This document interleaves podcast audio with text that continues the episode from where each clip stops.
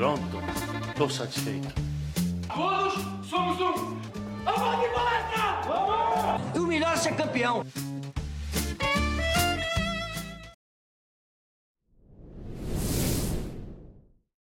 Salve, salve, amigos do Análise Verdão! Tá começando o primeiro podcast das palestrinas do Campeonato Brasileiro e a gente tem bastante coisa para falar porque ontem foi uma noite histórica. As palestrinas jogaram pela primeira vez no Allianz Parque com torcida e adivinha quem estava lá? Simplesmente o Análise Verdão em peso, acompanhando as meninas jogando em lá no análise, lá no análise, perdão, lá no Allianz Parque em loco. Estávamos todos lá acompanhando esse jogo que terminou 2 a 0 para as meninas. É, a gente conseguiu a vitória, conseguimos levar os três pontos contra o Atlético Mineiro, que é um time que acabou de subir para a Série A, é um time que chegou para dar trabalho, a gente já pôde perceber algumas coisas também, algumas mudanças no esquema do Hoffman Túlio, desde a Ladies Cup e a Supercopa, é, a Supercopa não pôde ser muito parâmetro por conta dos casos de Covid, mas ontem a gente pôde ver aí um esboço do time principal dele, pelo menos nessa primeira rodada. Tivemos algumas jogadoras diferentes da Supercopa aí. Então a gente vem para falar um pouco do que a gente pôde observar nesse jogo, do que aconteceu, do que pode ser melhorado aí, porque a temporada é longa e tem coisas para ajustar, mas isso a gente vai falar durante o podcast. E quem está aqui comigo hoje para falar sobre essa partida são meus amigos Duda, que está estreando no podcast aqui. Duda, bom dia, boa tarde, boa noite para você. Bom dia, boa tarde, boa noite para você e para todos que estão ouvindo. É meu primeiro podcast e eu agradeço muito por estar fazendo parte desse grupo. É isso aí, ela já já vai estrear com vitória, isso que é importante. E quem tá aqui com a gente também para falar dessa partida é meu amigo Matheus Farias. Matheus, bom dia, boa tarde, boa noite para você. Bom dia, boa tarde, boa noite, Val. É importante a gente falar da estreia das palestrinas, né? Importante a gente falar de como é importante ter torcedores para as meninas e ontem foi um espetáculo. É, eu espero, claro, mais público, isso vai ser um assunto lá mais para frente, mas o negócio, a estreia foi linda e eu amei. Pois é, a gente estava lá, né? Como eu falei, foi um, uma estreia já com vitória. Podemos ver os gols, podemos ver Bia Zanerato, que está de volta no Palmeiras, jogar bem de pertinho. Conseguimos ver o primeiro gol do Campeonato Brasileiro Feminino de 2022 foi marcado pela Imperatriz, acho que isso é bem emblemático também. Ela foi a primeira a marcar. Então, vamos falar um pouquinho sobre a questão ofensiva do Palmeiras, acho que é o primeiro o primeiro tópico que a gente pode trazer hoje. Então eu queria saber o que, que vocês puderam é, perceber do time do Hoffman no setor ofensivo do campo. Lembrando que a gente estava aí com, com a Bia, a gente tinha a Chu também. Então, queria que vocês falassem o que vocês puderem perceber. Olha, então, é, o Palmeiras criou bastante, só que não soube aproveitar as oportunidades de ataque. É, teve a Bia deslocando as zagueiras, puxando marcação, fazendo o gol. Mas, assim, na questão do ataque ainda falta acertar a finalização, porque cria e no último passe ali tá faltando colocar a bola para dentro da rede. Teve oportunidade com a Chu, teve oportunidade com a Ari, teve até o, o gol da Bianca Brasil, que antes a goleira defendeu. Então, é, deu um, um pouco uma melhorada com a chegada das novas jogadoras. Mas, assim, tem muita coisa para treinar ainda para evoluir mais. É, eu gostei muito, eu tô, gostei muito, acho que acaba exagerando, mas eu gostei, no geral, do time, da forma como o time construiu. Achei que faltou algumas coisas, como largura dos dois lados do campo. Às vezes o Palmeiras precisava inverter uma jogada e não tinha opção do outro lado, porque o time centralizava muito o jogo. Só que quando virava o jogo faziam inversão para o outro lado, as meninas ficavam em inferioridade, e aí gerava um certo problema, e aí voltava a rotação da bola, e aí acabava que ficava uma posse de bola inócua. É, mas agora já falando da parte ali no, de finalização, achei que o time foi até bem finalizando. O time na questão de quando criava, realmente levava, quando chegava ali, realmente levava perigo, justamente por ter a Bia. É, outra coisa, aliás, achei a Bia muito distante ontem do gol, achei que ela teve que se deslocar muito para vir buscar a bola quase perto das zagueiras e teve momentos do jogo em que a Bia estava passando das volantes adversárias, ou seja, ela estava praticamente como uma primeira volante recebendo a bola onde que a Júlia fica, por exemplo. Para isso para Duda e para Chu atacar espaço, mas mesmo assim esse espaço criado acabava que não era bem utilizado porque não tinha ninguém que atacasse a profundidade corretamente. E a Bia precisa ficar perto do gol. Importante falar de como a Bia é excelente no primeiro toque, fazendo pivô. Ano passado a gente teve uma amostra disso aí, porque foi realmente uma aula de como é, a Bia Zanerato é diferente. Porque é uma jogadora que ela recebe de costas para a adversária, dá o primeiro toque rápido e ela tem a capacidade de girar e já fazer o movimento de atacar a profundidade. Então, são poucas atacantes que são assim. Então, por isso que eu acho que manter ela ali, perto das zagueiras adversárias, é o melhor para o time. É, gostei da Júlia, achei que a Júlia ajudou bastante no momento ofensivo do Palmeiras. É, a Andressinha, quando tinha a bola, é, também agregou muito. Achei que sem a bola talvez faltou problemas de pressão, mas tirando isso, gostei muito do time em fase ofensiva. Completando o que o Matheus disse sobre o Palmeiras não aproveitar as profundidades, teve uma hora que, se eu não me engano, foi a Bia, ela lançou a bola para Andressinha que pediu na para velocidade na ponta. Só que aí, como a Bia lançou a bola, não tinha ninguém de centroavante ali para poder completar. E a Andressinha não é jogadora de velocidade, ela não, não consegue exercer bem a função de velocista jogando pelas pontas. A Andressinha tem que ficar no meio-campo para poder jogar de frente pro gol. E eu acho que isso também prejudicou um pouco o Palmeiras na saída de bola.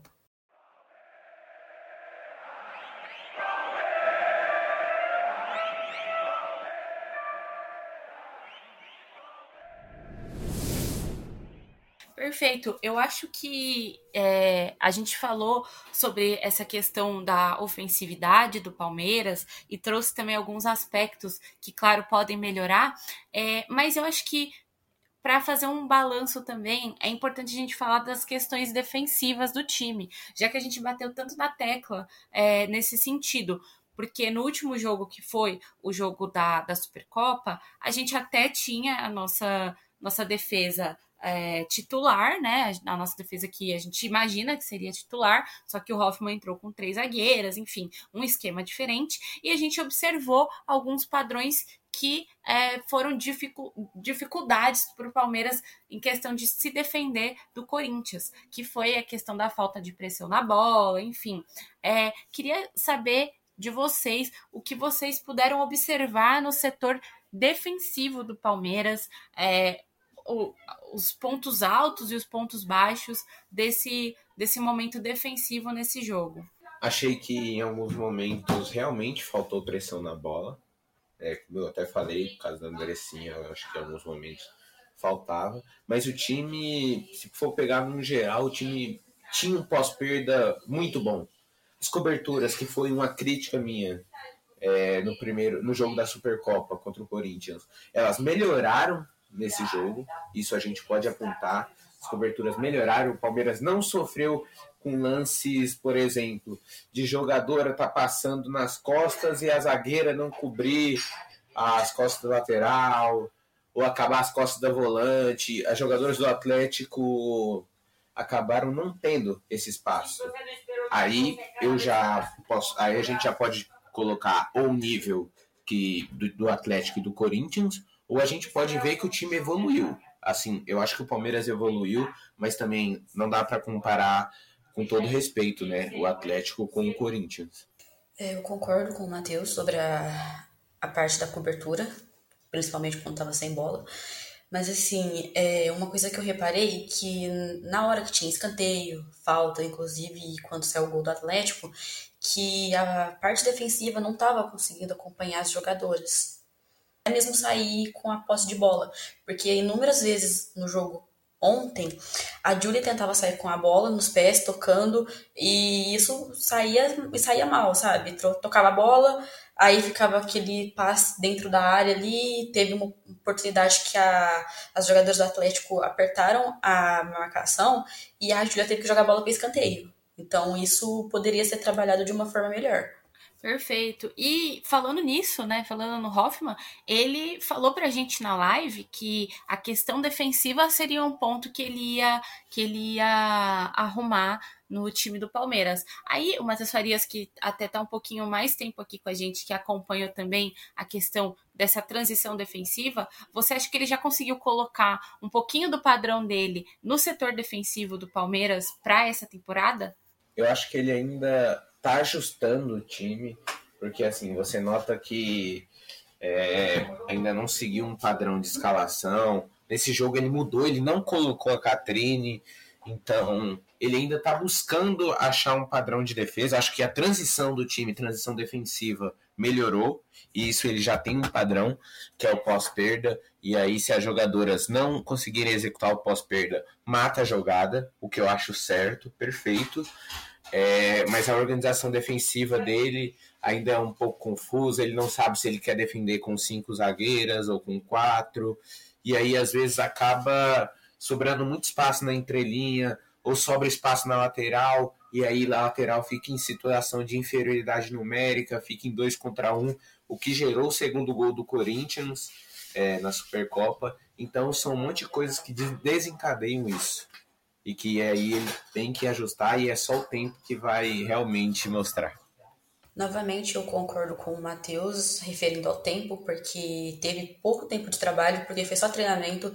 Aí logo teve a Supercopa com desfalques, né? Desfalques importantes, titulares, e ele não conseguiu encaixar ainda a defesa. Mas ele gosta de jogar bastante com as laterais. Então, igual eu falei, na questão de sair com a bola no pé com as zagueiras. Ele precisa consertar isso para ele conseguir poder usar as laterais da forma que ele gosta. É, queria falar uma. É, toquei na situação da Catrine e eu queria só completar o negócio da amplitude. Que a Catrine, como lateral, ela é uma jogadora que abre muito campo. E se você reparar no jogo contra o Corinthians, o Palmeiras realmente, mesmo não criando tantas jogadas, o Palmeiras sempre tinha é, as duas jogadoras muito grudadas na linha lateral, dando largura para o time. E eu acho que é isso que realmente precisa. Ontem a Caldeirão ficou numa saída de três, por exemplo, mas tinha outra pessoa do lado direito ajudando a Caldeirão.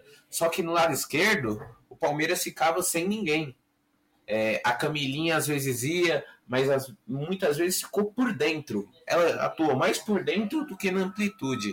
A chuvinha às vezes apoiava, mas é, eu acho que a Catrine é muito melhor é, no sentido de tipo, se você quer oferecer um jogo de você abrir a defesa adversária, de você criar oportunidades e até de você melhorar a interação das suas jogadoras, porque é como eu falei, não adianta nada você inverter uma bola e aí não ter pessoa suficiente para ter opção de passe, dar um toque, fazer a ultrapassagem. No lado direito tinha Caldeirão, é, junto, inclusive o gol do Palmeiras surge com a ultrapassagem da Caldeirão que vai no cruzamento para Zanerato.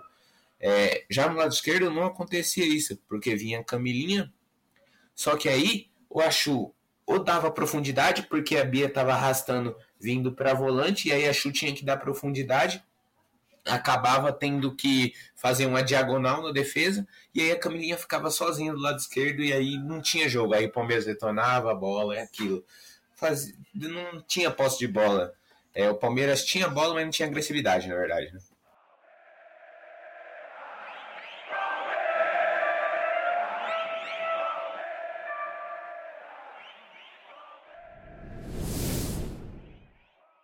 Então vamos puxar o gancho aqui para falar um pouco das substituições, porque, como você falou, o Palmeiras preparou algumas mudanças aí no segundo tempo, não no comecinho, mas já na, quase na metade do segundo tempo, e aí a gente teve a entrada da Catrine, a gente teve outras entradas também que a gente pôde observar. A Sochora entrou também no finalzinho. Queria que vocês falassem um pouco de como essas substituições mudaram o time do Palmeiras e como que isso ajudou também é, a gente a entender um pouquinho do jogo do Palmeiras de ontem. Aí agora é o momento que realmente. Aí novamente a gente vai bater na tecla da Catrine, porque a Catrine entrou no jogo no lugar da Camilinha.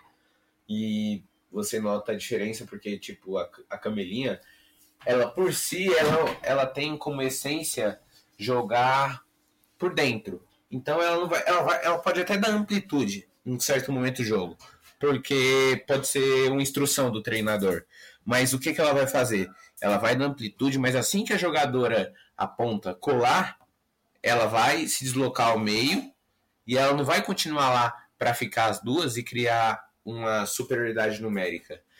E outra coisa, outra pessoa que entrou, a Bianca. A Bianca entrou muito bem. E aí onde que gerou as interações pelo lado esquerdo? Porque ficava a Bianca, Brasil, e ficava a Catrine.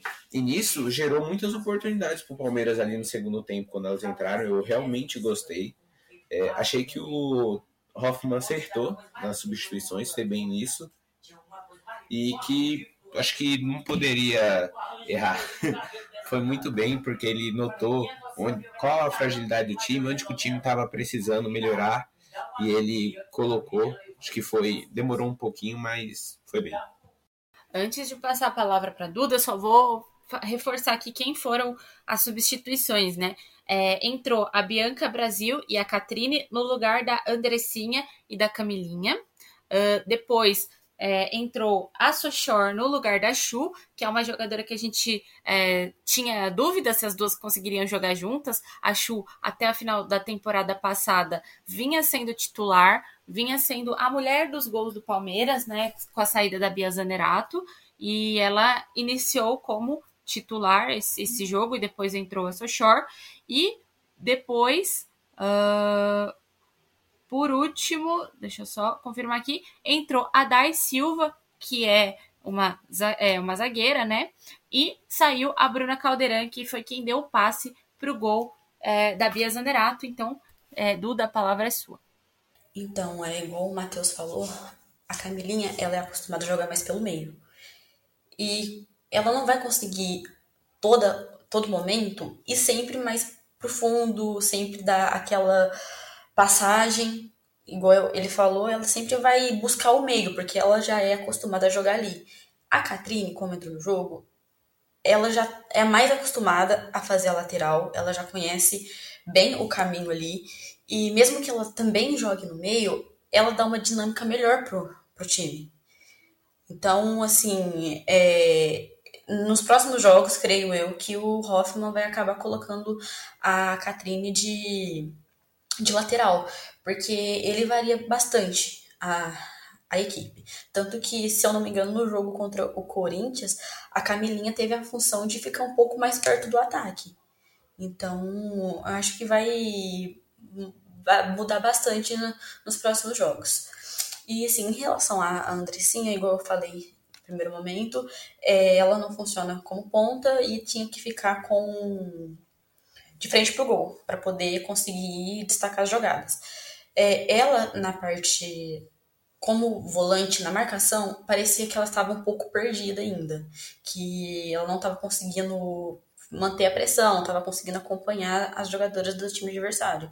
E agora eu queria também que vocês trouxessem um pouco um comparativo, né? Porque a gente não tem como comparar, de fato, com a Supercopa, que foi a competição mais recente que o Palmeiras participou.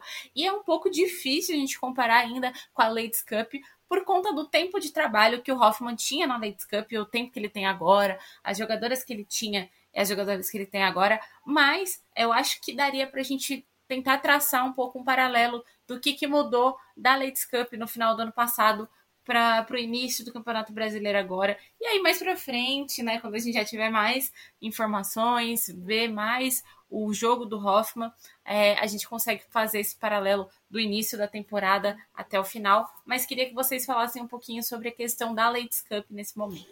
Acho que, como era esperado, é, acabou realmente tendo uma evolução no trabalho, porque ele teve tempo, é, preparou a equipe, dá para ver que a equipe se nota mais organizada. Acho que se fosse traçar, quando a gente traçou um parâmetro é, da Ladies Cup para a Supercopa, é, a gente ainda via muita semelhança e o time não estava tão organizado assim. Então, para mim, não tinha é, muita coisa diferente. Agora, no início do brasileiro, já vê que o time realmente está mudando, é, tem outra cara, está tá se organizando melhor. Então, a tendência é realmente melhorar mais, acredito eu. Sim, realmente vai melhorar bastante. E assim, teve um tempo de treinamento, mas igual eu também já disse, é, na Ladies Cup teve bastante desfalques. Então, muita coisa que o Túlio Hoffman poderia é, implementar com as jogadoras titulares naquele jogo, ele não conseguiu, porque as jogadoras ficaram afastadas, fizeram isolamento.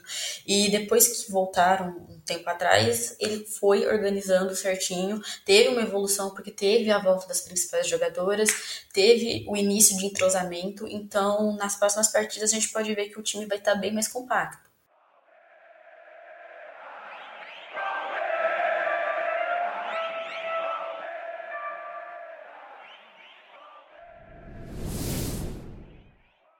Perfeito. E agora, para a gente caminhar para o nosso final aqui desse podcast maravilhoso, primeiro do Campeonato Brasileiro Feminino, queria saber é, se vocês têm algum destaque individual nessa partida, seja positivo ou seja negativo.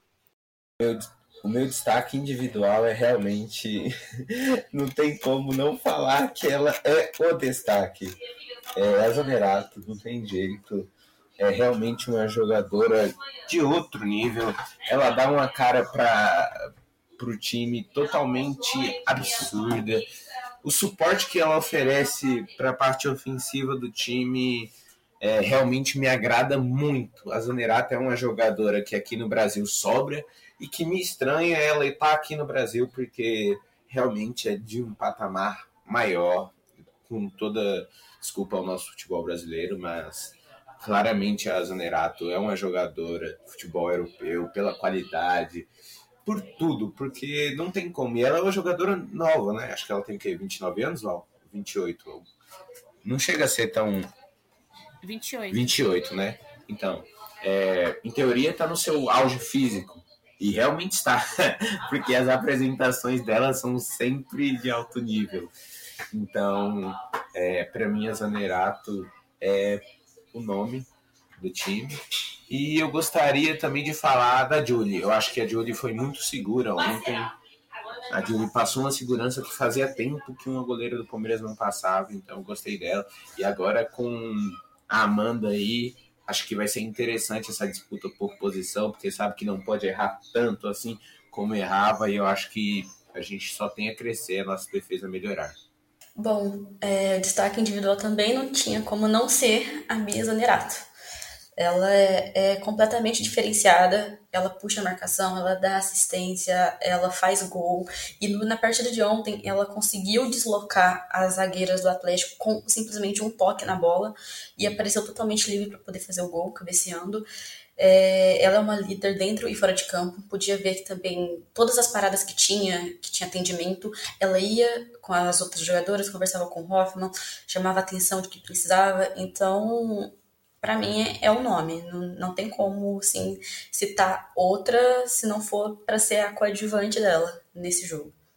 É, a gente, ano passado, a gente tinha o costume de deixar uns minutinhos do nosso conteúdo para exaltar a Bia Zanerato, porque todo jogo era preciso exaltar Bia Zanerato. Então eu vou deixar aqui minha contribuição, porque é, ontem eu tive o privilégio, assim como o Matheus Farias, que também estava lá, e uma galera do Análise Verdão, a Júlia Vânia, a Liza, o Prof, o Parra, tava todo mundo lá. A gente teve o privilégio de poder ver é, a Bia Zanerato jogando né, pessoalmente, poder ver o talento dela, poder ver ela marcar o primeiro gol da competição no ano. Então, acho que isso é, é, é, um privilégio muito grande da gente de poder ter acompanhado isso, de poder ter visto isso, né? Mas é isso, gente. Acho que a gente trouxe os principais pontos da partida de ontem. Foi prime o primeiro jogo do ano. Não, do ano não, né? Mas da temporada do Campeonato Brasileiro Feminino. Ainda tem coisa que vai evoluir, tem coisa que vai mudar, com certeza. O Hoffman é, vai colocar mais ainda o estilo dele em campo, então a gente vai aguardar para poder observar isso. É, queria começar agradecendo os meus amigos que aqui estiveram nesse podcast. Duda, muito obrigada. Eu que agradeço pela oportunidade e, se Deus quiser, nas próximas eu apareço também. É isso aí, vamos esperar você, hein? E também quem tá aqui comigo hoje é o Matheus Farias. Matheus, muito obrigada, viu? Muito obrigado pela companhia no estádio ontem, Val. muito obrigado pela companhia de hoje gravando esse podcast. E é sempre maravilhoso estar aqui, falar das palestrinas. E assim, eu tô com muita esperança nesse campeonato. Eu espero. Eu não vou colocar a traçar meta de título, por mais que eu espere que elas ganhem, mas eu quero ver pelo menos uma evolução. Quero ver cada vez mais esse time melhorando para a gente alcançar cada vez níveis maiores. É isso aí. Então eu queria agradecer também todo mundo que acompanhou este podcast no dia de hoje, todo mundo que acompanha nosso conteúdo do futebol feminino. Lembrando que segunda-feira tem live das palestrinas ao vivo no Instagram do Análise Verdão, às 8 horas, como toda segunda-feira. Lá no Instagram é nossa casa. Vamos repercutir, sim, o jogo de hoje. Vamos falar do que rolou aí é, nesta noite de sexta-feira. É, e o podcast tá aqui depois, todo pós-jogo, estamos aqui. Lembrando vocês também de acompanharem a gente nas redes sociais, arroba Análise Verdão no Twitter e no Instagram, e lá no YouTube, porque lá tem muito conteúdo também sobre o masculino. Então não deixem de acompanhar a gente. E lembrando o nosso apoie-se também, que é, é, o momento que vocês apoiam o nosso trabalho para a gente poder crescer cada vez mais. É isso, eu sou Valéria Contado e esse foi o podcast das Palestrinas. Até o próximo, tchau, tchau.